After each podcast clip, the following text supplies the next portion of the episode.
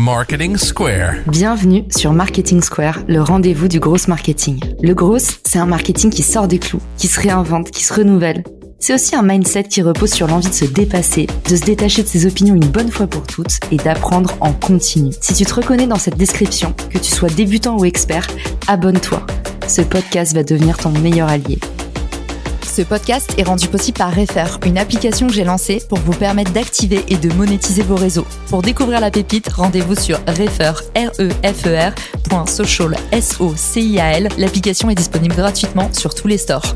On se voit de l'autre côté. Bon épisode.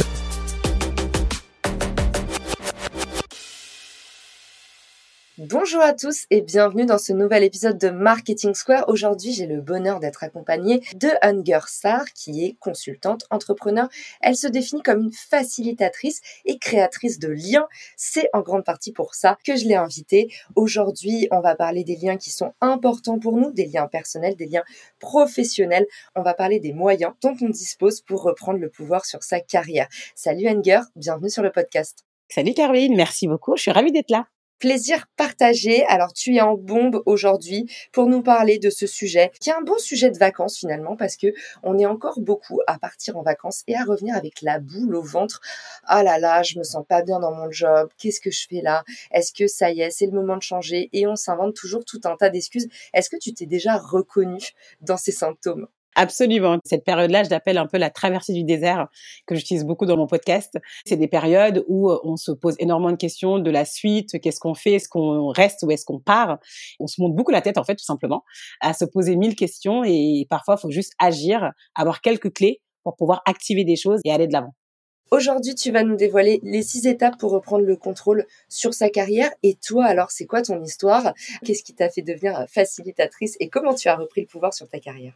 Effectivement, moi j'ai passé dix ans en entreprise, dont sept à l'étranger où je lançais et développais des filiales d'un grand groupe média. À un moment donné, j'ai une longue traversée du désert où je me posais énormément de questions sur ma vie, sur ce que j'allais faire, etc. Et je me suis mise en mouvement pour trouver ce que je voulais faire et c'est passé par un podcast d'abord. Donc, je suis ravie d'être de l'autre côté du micro aujourd'hui, où j'explore cette notion de réussite qui m'a aidé en fait à avoir des clés pour pouvoir moi-même naviguer dans ce monde du travail en pleine mutation. Ce qu'il faut savoir aujourd'hui, c'est que le monde du travail n'est pas du tout celui d'hier. Aujourd'hui, on dit qu'à horizon 2050, 50% des métiers pourraient être automatisés et que euh, on fera à peu près 9 métiers dans notre vie.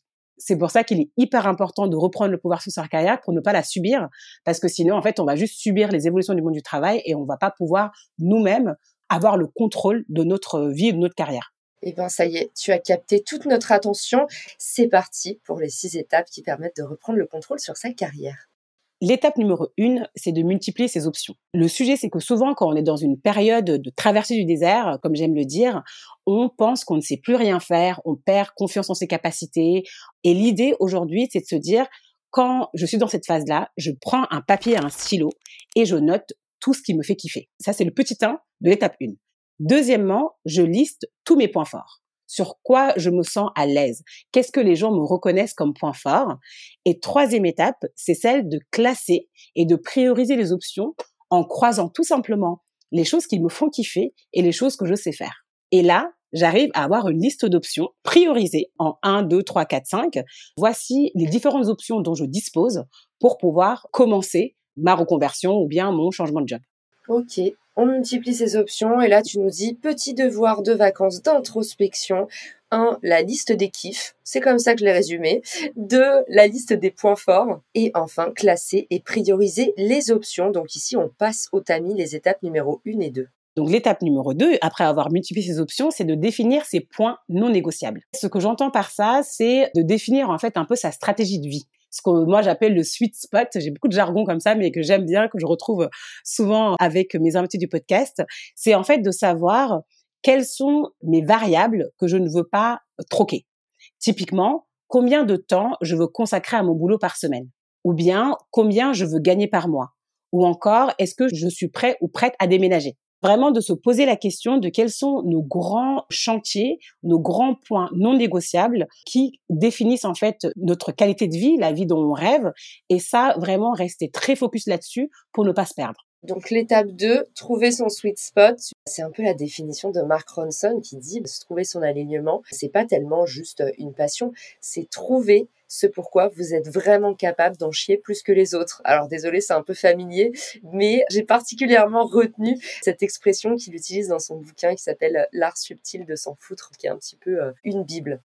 Troisième étape, c'est d'être réaliste qu'on a notre liste, nos rêves, etc., on se dit oh là là, ça va être génial, euh, on va faire ce qu'on veut. Mais en réalité, il faut quand même se confronter du coup à la vie et se dire par exemple, si je vais être un copywriter et que j'ai peu de temps par semaine à consacrer à ma formation, ben, en fait peut-être faut revoir ses priorités et se dire est-ce que je veux vraiment faire ça, est-ce que j'ai les moyens de le faire? C'est vraiment confronter ses rêves avec les moyens qu'on a. Donc vraiment avoir les moyens de sa politique pour le faire de manière plus courte. Ok, si je veux faire tout ça, il me faut environ trois heures par jour de travail pour entamer cette reconversion. Parce que justement essayer d'avoir cette promotion qui vous fait rêver ça va vous demander un effort cumulé. Ça va vous demander que chaque jour vous fassiez un petit peu plus que ce qui est attendu potentiellement soit pour le temps de sécuriser une nouvelle option professionnelle. Par exemple vous êtes entrepreneur vous voulez lancer votre business sur le côté bah, il faut commencer d'abord à poser les premières pierres peut-être pendant que vous êtes employé. En tout cas moi c'est ce que j'ai fait les six premiers mois hein, pour pas se lancer à corps perdu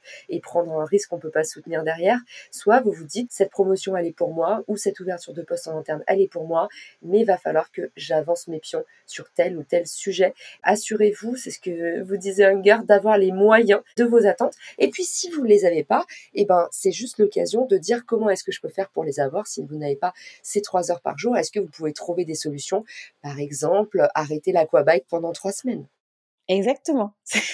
et du coup, c'est un bon lien euh, pour euh, l'étape suivante, étape 4, c'est de se confronter à la réalité. Parce que tu vois, souvent, on se dit, il y a des métiers qui nous font rêver, on voit sur le papier, on voit des gens qui font ce métier, on se dit, ah, on veut absolument faire ça. Mais concrètement, qu'est-ce que ça coûte de faire ce métier? Quel est l'envers du décor du métier? Là, moi, ce que je préconise, c'est de faire des vies ma vie, de contacter des personnes qui sont dans ces métiers-là, de leur demander de faire du shadowing, de leur demander de faire un petit stage s'il le faut, de leur demander de parler de leur métier pour pouvoir se rendre compte de toute l'arrière-boutique qui compose ce métier-là, ou cette activité, ou cette passion, euh, mais vraiment se confronter directement à la réalité.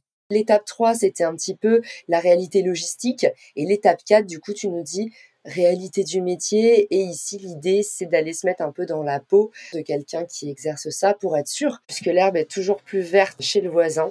Assurez-vous vraiment que c'est ce qui vous fait rêver, que vous êtes bien au courant, que peut-être potentiellement, c'est des changements de vie. Par exemple, si vous passez d'entrepreneur à indépendant, bah, il y a des choses qui font rêver sur le papier. Et puis la réalité est tout autre. Par exemple, ah, mais on m'avait pas dit que on passait 30% de notre temps à prospecter. Moi, je déteste ça. Ah, mais oui, on m'avait pas dit que du coup, il fallait communiquer sur mes offres. Euh, moi, j'aime pas du tout la communication, donc je dois prévoir le temps d'apprendre un nouveau métier pour faire tout ça. Donc voilà, encore une fois, derrière une face de la médaille se cachent potentiellement des nouveaux savoir-faire, des nouveaux investissements, de la prise de risque, pourquoi pas. Donc c'est tout ça que euh, tu nous conseilles de bien préparer en contactant des personnes qui font ce métier. Et même, tu nous as parlé de shadowing, je connaissais pas ce terme. Du coup, j'imagine c'est se faire tout petit comme une souris et aller euh, vivre la vie de cette personne pendant comme un stagiaire découverte un peu, c'est ça? C'est vraiment ça, c'est euh, faire un stage découverte, un stage d'observation, on l'appelle plutôt. Je sais pas, tu te souviens des stages de troisième? Bien sûr. Bah c'est ça, c'est exactement ça. Du coup, tu le fais à l'âge adulte, hein, t'as plus 15 ans ou 14 ans, et c'est ça le shadowing. Et ça se fait. Moi, je l'ai fait et, ça, ça marche bien. Écoute, génial. Je te laisse transitionner vers l'étape 5 du coup? L'étape 5, c'est se faire connaître. Souvent, quand on veut changer de métier, surtout dans un domaine dans lequel on est tout à fait nouveau ou nouvelle. Le but, c'est de créer sa marque personnelle pour être vraiment identifié comme euh, personne qui s'intéresse, en tout cas au moins au début, à ce domaine, ou bien sûr même se positionner en tant qu'expert. Tu le sais mieux que moi, Caroline, hein, sur LinkedIn typiquement, de poster régulièrement sur euh, le job de ses rêves, par exemple, d'écrire euh, quel serait le job idéal, d'écrire quel serait l'entreprise idéale dans laquelle la personne euh, veut travailler.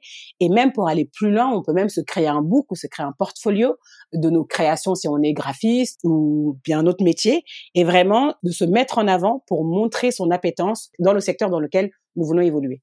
La fameuse marque personnelle, hein, on le dit, hein, c'est pas du bullshit. On en parlait juste avant. Le savoir-faire est aussi important que le faire savoir.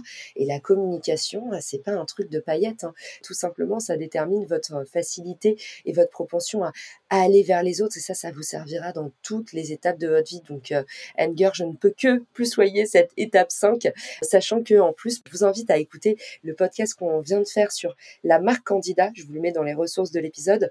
Bah, en fait, c'est des petites graines que vous plantez et ça vous servira toujours. Donc euh, se faire connaître, oui, et n'oubliez pas que ça vous permettra aussi d'améliorer votre communication vers les autres, donc vos relations aux autres, et aussi de mieux vous explorer, mieux vous connaître, et donc c'est aussi du développement perso. Exactement, Caroline. Et enfin, la dernière étape, c'est celle de cultiver son âme d'explorateur. Souvent, on se met énormément de pression quand on est en transition de carrière. Et je pense que à l'étape 3, quand j'ai défini mes points négociables, quand je sais un peu ma stratégie de vie, mon sweet spot. Il est défini, il est clair. Là, c'est de se laisser un peu porter par les opportunités. Le fait de lâcher prise, de pouvoir euh, prendre des cafés, d'aller voir des gens qu'on n'irait pas voir en temps normal, c'est aussi comme ça que les opportunités viennent et qu'on peut euh, s'ouvrir une porte à laquelle on n'aurait jamais pensé. Donc vraiment, ce côté lâcher prise, se dire que je connais ma direction, le chemin, je le maîtrise pas à 100% et d'être très OK avec ça. J'adore. Accepter l'imperfection. Tu connais euh, peut-être ma devise, mieux vaut fait que parfait. Merci. C'était un très très beau point 6. J'adore. Enger, tu vas revenir nous voir dans le podcast, mais merci. Tu as vraiment une voix de podcasteuse, honnêtement. J'ai hâte que tu nous dises où est-ce qu'on peut te retrouver justement déjà sur mon podcast Gatéméry, qui s'écrit comme ça s'entend avec un G, que je publie toutes les semaines.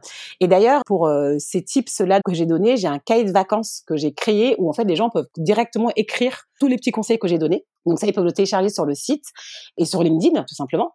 Venez me voir, j'ai hâte. Génial. Et on fera un post pour euh, annoncer la sortie euh, du coup de ce podcast.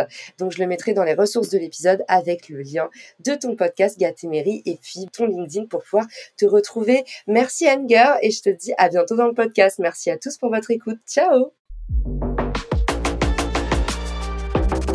Si cet épisode te plaît, tu peux le partager en me taguant ou lui laisser 5 étoiles sur Apple Podcast. Marketing Square.